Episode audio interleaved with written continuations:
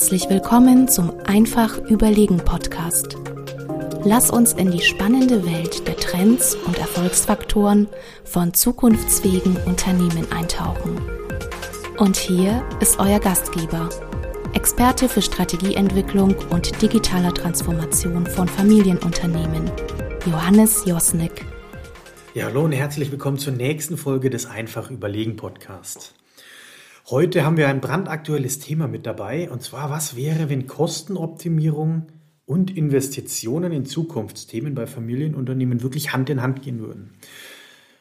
Heute mit dabei ähm, mein Kollege und Experte für Organisationsentwicklung und operative Exzellenz, Alexander Koch. Hallo Johannes. Ja, was erleben wir denn momentan? Momentan merken wir, dass viele Unternehmen immer mehr dem Kostendruck ausgesetzt sind. Die Preise steigen, ähm, Einkaufspreise werden immer höher, ähm, Gehaltskosten gehen nach oben, Energiepreise, die explodieren. Und die Antwort ist ganz häufig, sich anzuschauen, wie kann ich denn die Kosten optimieren? Und im gleichen Atemzug passiert aber auch häufig eins, dass die Investitionen in die Zukunft zurückgefahren werden. Und da würden wir gerne heute mal einen Blick drauf werfen, was wäre denn mögliches Vorgehen, um genau das nicht zu tun, sondern auf der einen Seite Kosten zu optimieren und auf der anderen Seite auch wirklich in die Zukunft zu investieren. Ja, so ist es. Und gerade in Zeiten wie im Augenblick, wirtschaftliche Unsicherheit, du hast das angesprochen, da neigen ja viele Führungsmannschaften dazu, wirklich mal hart auf die Kostenbremse zu treten. Wir erleben das immer wieder in unterschiedlichen Größen, in unterschiedlichen Branchen.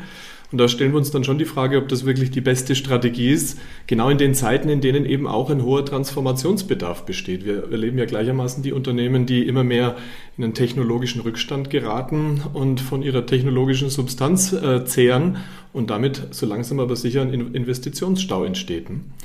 Und deswegen glauben wir, dass die Herangehensweise oft einfach zu kurzfristig gedacht ist. Da werden flächendeckende Einstellungsstopps verhängt vielleicht die Marketingaufwendungen gekappt und vor allem oder am liebsten auch mal längerfristige Initiativen gestoppt. Gerade Innovationsprojekte sind davon ganz besonders häufig betroffen. Und stattdessen sollten ja Ausgaben, das ist so unsere Philosophie ein Stück weit dabei, als Investitionen betrachtet werden, die auch langfristige Auswirkungen haben.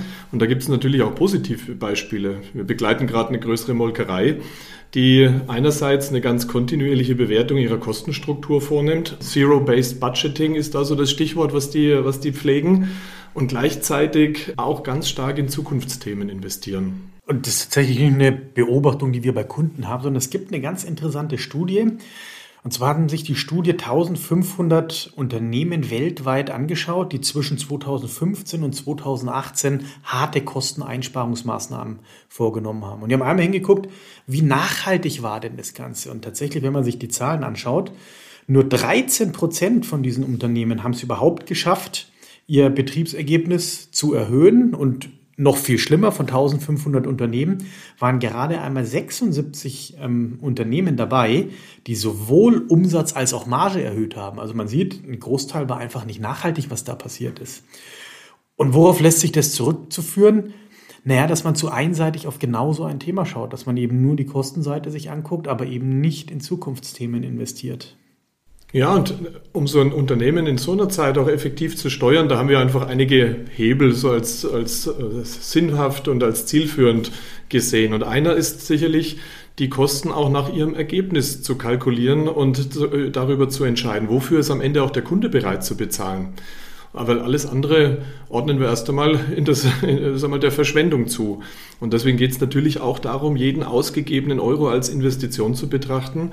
Ein gutes Beispiel ist vielleicht nicht das ganz klassische Familienunternehmen, aber sicherlich IKEA, die Kostenbewusstsein in all ihren Bereichen integriert haben und wirklich tiefgehend leben und immer weiter dran arbeiten. Und im Gegensatz dazu steigen halt bei vielen Unternehmen, die wir erleben, gerade die Fixkosten nachhaltig. Die lassen sich auch nicht mehr einfach zurückfahren, auch wenn die Situation vielleicht enger wird. Und das zwingt ja viele Unternehmen fast schon zum Wachstum.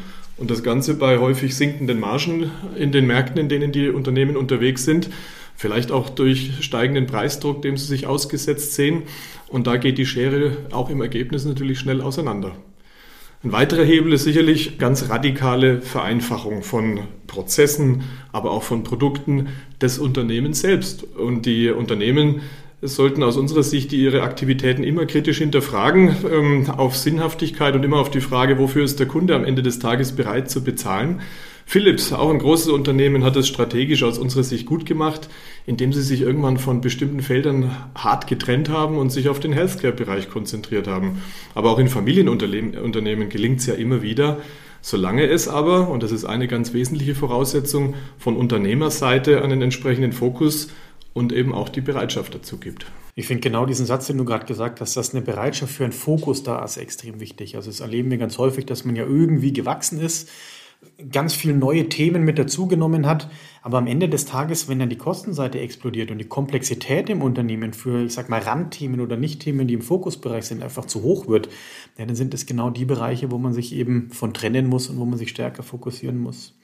Und ich würde gerne noch einen weiteren Hebel ähm, mit reinwerfen ähm, in, in, den Ring. Und zwar erleben wir ja auch ganz häufig, dass ähm, digitale Neuerungen bei Unternehmen ja, in sehr, sehr komplexen, ausufernden Projekten äh, münden. Wir sehen das aber viel mehr als Sprint zu sagen, lass doch kurze ähm, Digitalisierungsthemen voranbringen, lass doch nach einfacheren Lösungen suchen. Da gibt es häufig ganz einfache Antworten auf ganz schwierige Themen. Und lasst uns eben genau aus diesem Grund schnelle und effiziente Automatisierungsprozesse umsetzen und etablieren. Und es braucht nicht immer den einen ganz großen Wurf, sondern es braucht eben Sprints, es braucht auch teilweise kleine Verbesserungen, die aber ihren schnellen Beitrag eben zur Reduzierung der Komplexität mitbringen. Ja, und das, um das aufzugreifen, in manchen Situationen braucht es aber doch den großen Wurf. Es braucht mal die eine Entscheidung, die auch eine gewisse Langfristigkeit dann zeigt. Und ähm, das kann Automatisierung bedeuten, das kann aber auch schlichtweg bedeuten, äh, über entsprechende Technologie auch hier am Standort in Deutschland weiter effizient und kosten, kosteneffizient äh, produzieren zu können. Digitale Fabriken, ähm, hochtrabender Begriff, können natürlich perspektivisch sich selbst tragen und auch Einsparungen für andere Kosten- und Wachstumsinitiativen generieren. War letzte Woche bei einem Lebensmittelhersteller, da sagte der Geschäftsführer über Investitionsprojekte, dass er die immer in die Worte kleidet, wir investieren hier für die nächste Generation. Da geht es um das Thema Enkelfähigkeit. Warum? Naja, weil die Investitionen, auch mal eine große Investition in Produktionsanlagen sich halt nicht in drei oder fünf Jahren amortisieren, sondern vielleicht in 15 oder 17. Aber genau die Nachhaltigkeit und die Langfristperspektive, die ja gerade unsere Familienunternehmen leben, braucht es dann häufig. Äh, denn die Frage ist ja schon, was ist die Alternative dazu? Nicht zu investieren, dann geraten wir immer mehr in den Rückstand, den wir genau nicht brauchen. Und andere äh, wiederum neigen oder kommen aber durchaus und die Entscheidungsfähigkeit muss dann auch da sein, an den Punkt, dass sich äh, bestimmte sagen wir, Innovationsansätze vielleicht nicht als äh, kapitalisierbar und als ertragreich erweisen. Und dann auch mal zu sagen, wir gehen da wieder einen Schritt zurück schließen vielleicht einen solchen, eine solche Investition auch schlichtweg ab, beziehungsweise schlagen andere Wege ein. Das ist sicherlich eine große unternehmerische Herausforderung, gerade in Zeiten, in denen die Liquidität so langsam auch wieder enger wird. Und genau das zeigt ja das Dilemma, in dem man momentan so ein bisschen ist. Natürlich muss man in die Zukunft investieren, aber wo ist genau dieser, sag mal, dieser Tipping Point? Wo ist es Technologieverliebtheit? Wo ist es äh, eher ein Thema, dass man ja einfach mal investiert, weil man halt mal in eine Richtung gehen muss? Und wo ist es aber auch eine zielgerichtete Investition, die sich am Markt orientiert? Und die Frage lässt sich ja nicht ganz leicht beantworten. Ich finde, man sieht es auch ganz schön. Auch ein großes Unternehmen an Adidas, die ja eine ähm, ich sag mal, eine Fertigung gebaut haben, additive Fertigung, Customization. Und jetzt vor einigen Jahren, das ist jetzt zwei Jahre her, die Entscheidung getroffen haben, hm, wir waren vielleicht ein bisschen früh, vielleicht ist es gar nicht so vom Markt ausgedacht, dieses ganze Thema, ja, und das Ganze wieder geschlossen haben. So, und da sieht man, es geht eben am Ende des Tages ähm, immer darum, ja, dass die Prozesse zum Kunden passen und dass der Kunde eigentlich ausschlaggebend ist.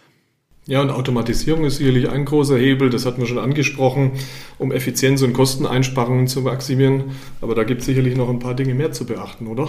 Ja, also aus meiner Sicht ähm, ist auch, und das ist gerade bei Familienunternehmen ein Thema, sich mal darüber Gedanken zu machen, muss ich denn wirklich alles selber machen? Kann ich denn vielleicht nicht Themen auslagern? Gibt es vielleicht nicht Experten, Partner etc. um uns herum, die das besser können? Ähm, und gerade da tun sich Familienunternehmen auch extremst schwer, ähm, wirklich die Wertschöpfung oder Teile der Wertschöpfung wieder nach außen zu geben. Aber am Ende des Tages, auch das muss man ganz klar sagen, das belegt auch die Studie, die ich vorhin angesprochen habe. Naja, wenn man nachhaltig Kosteneinsparungen anstreben will, dann muss man eine strategische Transformation durchlaufen. Und was heißt denn denn eine strategische Transformation? Aus meiner Sicht heißt es, wir müssen ein Unternehmen wirklich nach Wertsteigerungsgesichtspunkten, nach Innovationsgesichtspunkten und nach Nachhaltigkeitsgesichtspunkten anschauen und müssen hier ein System schaffen, dass die Strategie darauf abzielt, dass die Organisation dazu passt und ganz, ganz wichtig, dass die Kultur auch ähm, das überhaupt ermöglicht. Weil ganz häufig gibt es ganz viele Beispiele, wenn Unternehmen es nie gelernt haben, auf Kosten zu achten. Und man sagt den Morgen müsst ihr jetzt Kosten einsparen. Naja, das wird nicht funktionieren. Sie müssen die Kultur erstmal verändern und anpassen und müssen genau daran arbeiten. Und wenn wir also genau dieses System haben, muss man nochmal einen Blick weiterschauen und muss das Ganze auf einen kurz-, mittel- und langfristigen Horizont sich angucken. Also ich gehe jetzt mal davon aus, wir sind jetzt nicht in der Situation, dass äh, die Insolvenz kurz bevorsteht. Wenn man wirklich nachhaltig die Kosten senken will, ja, dann muss man das in strategischen Plan mit einfließen lassen und muss das wirklich, ähm, wir nennen das immer unsere 731-Logik, in unsere 731-Logik gießen und dann die komplette Strategiearbeit darauf auch ausrichten. Genau so ist es, finde ich, einen ganz wichtigen Punkt, gerade weil wir, und das hat ein Unternehmer neulich formuliert, 15 Jahre Komfortzone hinter uns haben, die jetzt halt gerade in, in ein anderes Fahrwasser geräten. Der Rückenwind aus dem Markt hat viele Unternehmen dazu gebracht, profitabel zu wachsen. Da war das Thema Kostenmanagement ganz sicher nicht ganz oben auf der Liste gestanden. Und umso mehr geht es darum, das Mittelmanagement, die Führungsmannschaft, aber auch im Grunde genommen alle Mitarbeitenden einzubeziehen, um wirklich dann einerseits Innovationen zu fördern und nicht abzukappen und auf der anderen Seite ähm, Kostenmanagement effektiv zu betreiben. Und dafür spielt die Unternehmenskultur eine riesige Rolle, um genau diese Transformation zu unterstützen und die Kosten dauerhaft im Blick zu behalten. Und so ein effektives Management von Kosten erfordert halt nun mal, damit es kein Strohfeuer ist, auch eine Neugestaltung des Geschäftsmodells. Da führt kein Weg dran vorbei. Und messbare Fortschritte zeigen sich halt vor allen Dingen dann, wenn dieses Kostenmanagement eben nicht als ein Projekt mal gestartet und vielleicht abgeschlossen wird, sondern wirklich ein dauerhafter Bestandteil der Unternehmensstrategie wird und auch so verstanden wird. Dazu gehört viel Kommunikation, aber da gehört vor allen Dingen dazu, dran zu bleiben, damit diese beiden Welten, Kostenmanagement einerseits und strategische Weiterentwicklung andererseits wirklich untrennbar miteinander verbunden sind und so auch beide dauerhaft im Scheinwerferlicht bleiben. Ja, und am Ende des Tages, wie du es gerade sagst, es ist ja dann eine Grundhaltung, die im Unternehmen entstehen muss. Und die entsteht eben nicht, indem man einmal sagt, jetzt ist mal Kostensenkung dran und wenn wir das geschafft haben, geht es wieder anders weiter. Sondern es ist einfach ein System, was zusammen funktionieren muss. Ja, liebe Zuhörer, jetzt haben wir uns mal angeguckt, wie so ein System aus Kosteneinsparungsmaßnahmen und Investitionen in die Zukunft funktionieren kann, was da wichtig ist. Und jetzt wird mich mal interessieren, wie du das bei dir in deinem Unternehmen handhast. Ist es bei euch schon ein integrales System, also dass Strategie, Organisation und Kultur so ausgelegt sind, dass diese beiden Welten zusammenpassen? Schreibt mir doch einfach an josnik.weismann.de. Ansonsten kannst du unter www.einfachüberlegen.de auf den Link klicken. Da haben wir nochmal einen Artikel genau zu diesem Thema für dich hinterlegt. In dem Sinne, Alex, danke, dass du dabei warst. Danke dir, Johannes. Und bis zum nächsten Mal.